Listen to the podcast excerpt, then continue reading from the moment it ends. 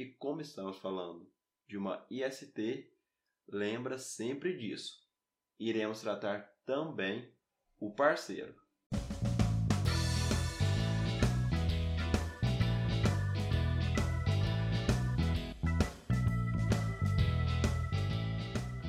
Fala galera, meu nome é João Pedro Santos.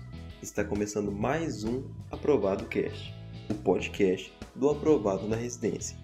Hoje iremos bater um papo sobre exatamente aquilo que você precisa saber para sua prova de residência médica.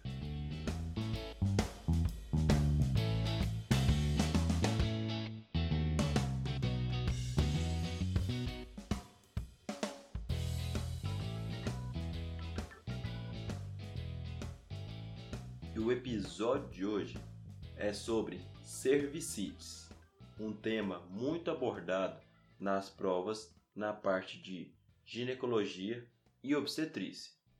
Mas, antes de iniciar, eu gostaria de te lembrar de assinar o Aprovado News. O link está na descrição desse episódio.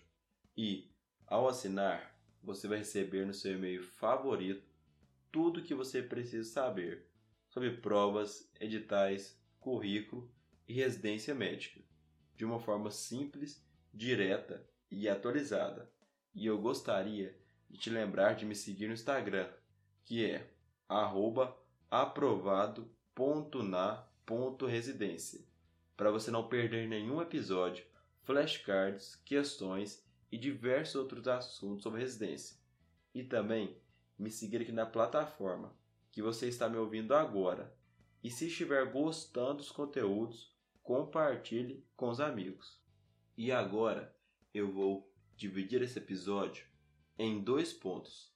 O primeiro é sobre as cervicites e o segundo ponto sobre a doença inflamatória pélvica.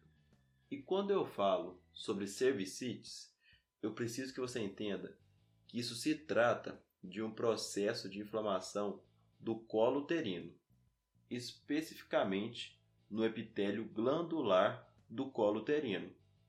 E antes de mais nada, eu preciso te contar quem são os principais agentes etiológicos responsáveis pelas cervicites.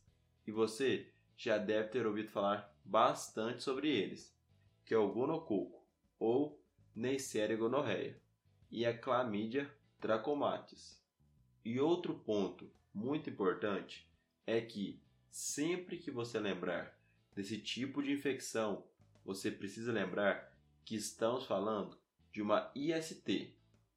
E sobre a clínica dessa paciente.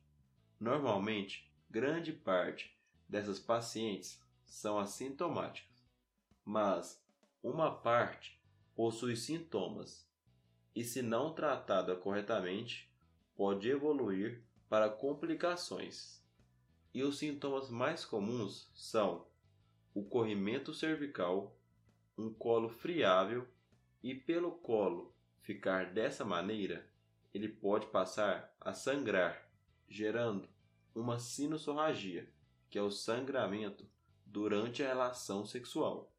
E também essa paciente pode apresentar dor na relação, que é o que chamamos de dispareunia. E como eu falei, se não tratada, essa paciente pode evoluir para complicações. E no caso do tratamento, entramos com ceftriaxona 500mg intramuscular mais azitromicina 1 grama via oral. E como estamos falando de uma IST, lembra sempre disso. Iremos tratar também o parceiro. E se no caso eu não tratar essa paciente, ela pode evoluir para uma complicação que é muito cobrada nas provas, que é a doença inflamatória pélvica, ou DIP. E como você reconhece um quadro de DIP? Então, podemos fazer o diagnóstico através da clínica daquela paciente, através de alguns critérios que pode ser feito de duas formas, que é quando aquela paciente apresenta três critérios maiores mais um critério menor, ou um critério que chamamos de critério elaborado. eu vou explicar um por um aqui. Sobre os critérios maiores, precisa ser três e é fácil de lembrar. Lembra que eles são relacionados à dor, que é a dor abdominal infraumbilical ou pélvica, dor à palpação dos anexos e dor à mobilização do colo uterino, certo? Três critérios maiores. Agora, os critérios menores são mais fáceis ainda, porque estamos falando de um processo inflamatório, não é? Então, lembra o que poderá apresentar em um processo inflamatório, que é um aumento da VHS e PCR, presença de leucocitose e também febre. E nesse caso, precisamos de apenas um. Eu vou repetir novamente aqui para você. Três critérios maiores que estão relacionados à dor: dor hipogástrica, anexial e a mobilização do colo, mais um critério menor, que é relacionado ao processo inflamatório, como o aumento da VHS, PCR, febre e leucocitose, certo? Ou então, podemos fazer o diagnóstico com apenas um critério elaborado. E o que seria esse critério? Eles estão relacionados a exames elaborados, como a biópsia, e caso eu faça e encontre uma endometrite, eu posso fechar o quadro. Outros exames são os de imagem, que eu posso visualizar um abscesso tubo ovariano, e também a laparoscopia, em que eu posso ter evidências de DIP. E se eu encontro um desses achados que eu disse, eu já posso fechar o diagnóstico. E após fechar, eu vou te contar uma parte que costuma cair muito, que é sobre o tratamento. E para eu decidir qual tratamento eu vou optar, eu preciso classificar essa paciente através da classificação de Monif, que vai nos guiar dizendo se estamos com um quadro que é possível realizar o tratamento de forma ambulatorial ou se será necessário um tratamento hospitalar. Mas fica tranquilo, que essa parte é bem mais tranquila. Nós podemos classificar essa paciente em quatro estágios. No primeiro, ela apresenta um quadro de DIP não complicada.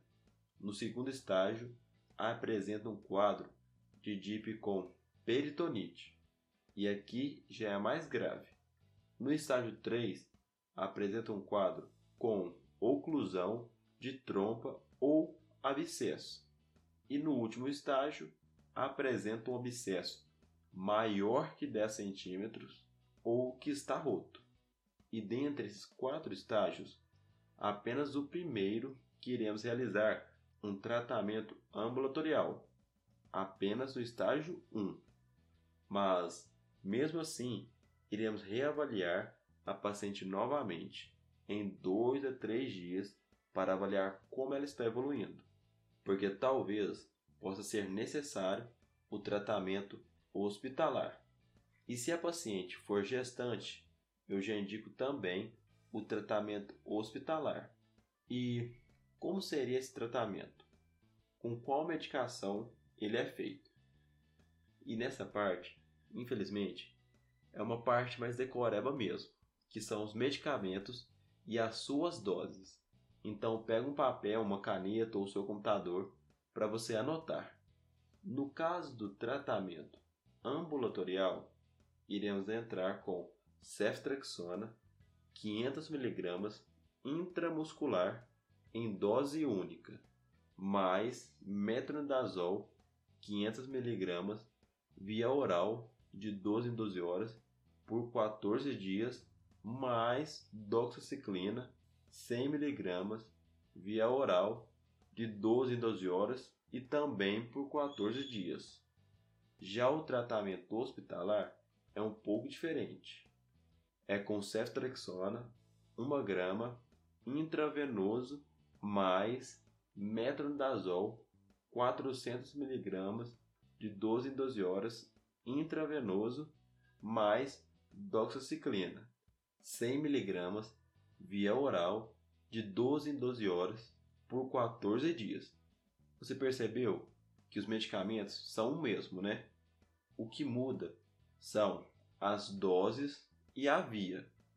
E lembra, estamos falando de uma IST, então iremos tratar também o parceiro. E para finalizar, só algumas observações a mais. É que no caso do tratamento do estágio 4, ele é cirúrgico, porque teremos que retirar o abscesso.